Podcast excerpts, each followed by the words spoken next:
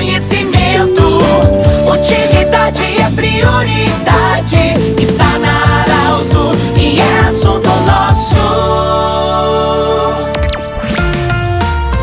Estamos iniciando mais um assunto nosso aqui na Arauto, sempre para a Unimed, Vale do Taquari, Vale do Rio Pardo, Centro Regional de Otorrinolaringologia e também Cindy Lojas. O Cindy Lojas lembra, compre no comércio local, valorize a economia do seu município. Bom, sexta-feira, você sabe que sexta-feira o assunto nosso aborda a saúde. E nós estamos acolhendo hoje a Cláudia Simone Sperb Machado. Ela é professora, pedagoga, já há mais de 30 anos, principalmente naqueles anos iniciais. E aí você vai perguntar, mas o que, que tem a volta às aulas a ver com saúde? Muita coisa. Porque tem a ansiedade, a preocupação, as noites muitas vezes em que as pessoas dormem menos, ansiosas. Como é que vai ser a escola? Como é que eu vou chegar na escola? Que tipo de colega eu vou encontrar? Professora Cláudia, bem-vinda. Como é que a gente tem que se preparar? Como é que os pais se preparam, as famílias, as crianças, os próprios adultos que muitas vezes vão pela primeira vez na universidade, vão para uma outra escola.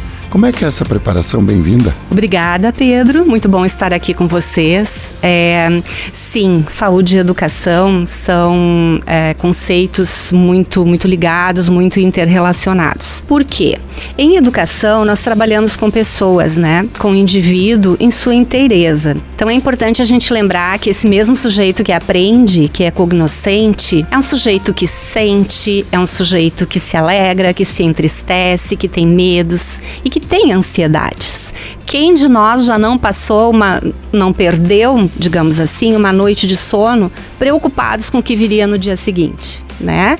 Seja uma situação boa ou ruim, pode sim gerar ansiedade. E esse período que nós estamos vivendo agora, de início do ano letivo, do ano escolar, é um período que gera ansiedade em todas as idades na criança, na família, em nós, professores e educadores, com certeza também comungamos disso. E como tu colocaste, o estudante adulto que vai para uma universidade também vivencia tudo isso, esse turbilhão de emoções, né? E a ansiedade é algo absolutamente normal. O que nós precisamos estar atentos é a intensidade disso, né? Quando ela extrapola os limites da normalidade, ela passa a ser nociva. Então, o que nós, educadores, pais, é, pessoas em geral, precisamos e podemos fazer para auxiliar nossos estudantes, nossos filhos, nossos um, sobrinhos, familiares em geral, conhecidos.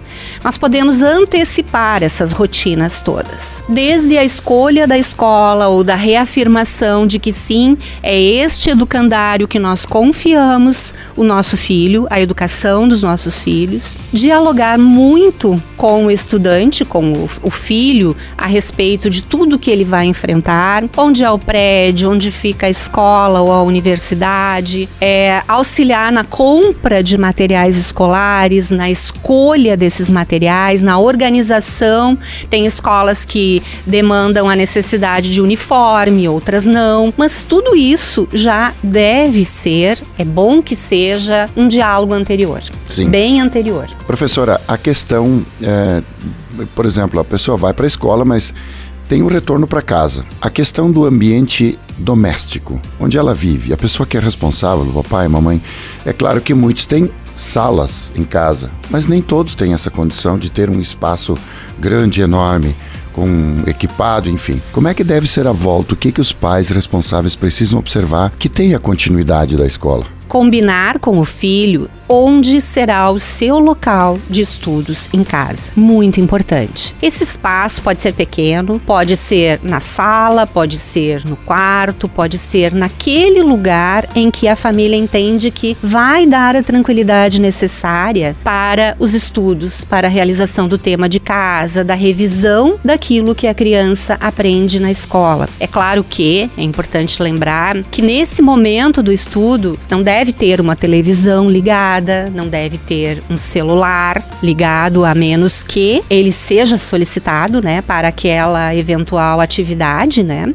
Que pode ser que sim, que isso aconteça. O uso de uma tecnologia muitas vezes ele é solicitado nas tarefas de tema de casa, mas esse ambiente todo é importante que seja dialogado e construído em conjunto com a família. E que a família desde cedo uh, aprenda a acompanhar esse momento. Acompanhar não é fazer por, mas é estar presente o tempo todo mostrando para essa criança, para esse adolescente, ou até mesmo para um adulto, o quanto valoriza esse momento de continuidade da escola, como tu colocavas no início. Sim. Nós queremos agradecer muito a Cláudia Simone Sperb Machado, pedagoga, professora, já tem uma história de 30 anos, hoje atua no Colégio São Luís, Colégio Marista São Luís, aliás, que hoje está completando 120 anos. Parabéns, Colégio São Luís. Nós queremos lembrar que esse programa vai estar em formato podcast em instantes na Arauto 957, no Instagram da Arauto e também no portal Arauto. Um grande abraço, bom final de semana e até segunda-feira em mais uma edição do Assunto Nosso. Tchau, tchau. De interesse da comunidade, informação gerando conhecimento, utilidade é prioridade.